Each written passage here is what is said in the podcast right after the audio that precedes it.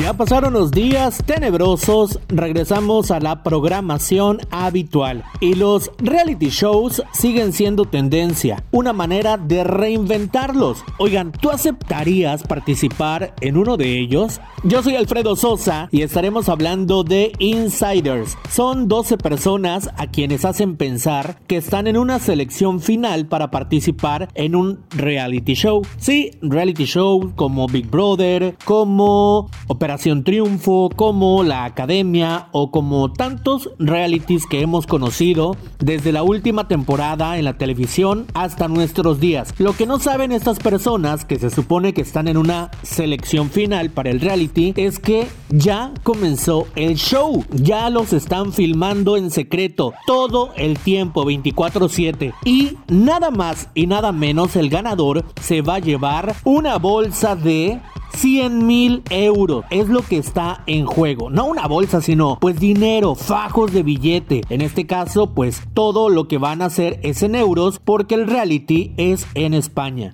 Es verdaderamente un reality orquestado por Netflix. No hay spoilers, solo puedo decirles que los va a obsesionar. De lo que podemos criticar de la televisión de realidad es que los participantes sabían que iban a ser grabados y se anticipaban para crear alguna personalidad o medirse en sus actos.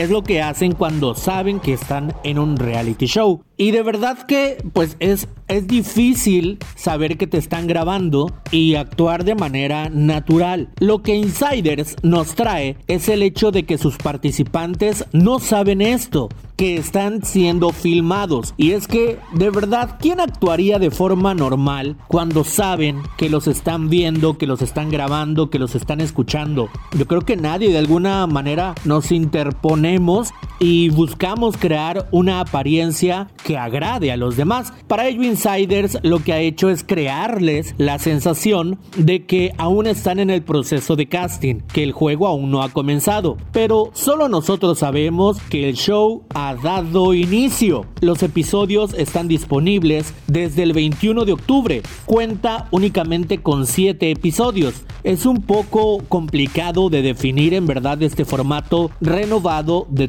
telerrealidad. Deben verlo. Es una experiencia educativa para quienes gustan de la producción de televisión. Sí, vamos a aprender un montón. Y por supuesto, un gran entretenimiento para quienes disfrutan de este tipo de formatos. Creadores de contenido, puede ser que no todo esté inventado. Hay un mundo por explorar por crear. Gracias por sintonizar y leer El Heraldo Radio. Soy Alfredo Sosa y esto es Butaca 236, corte y queda. Adiós, soy Alfredo Sosa, bye bye. Alfredo Sosa, bye.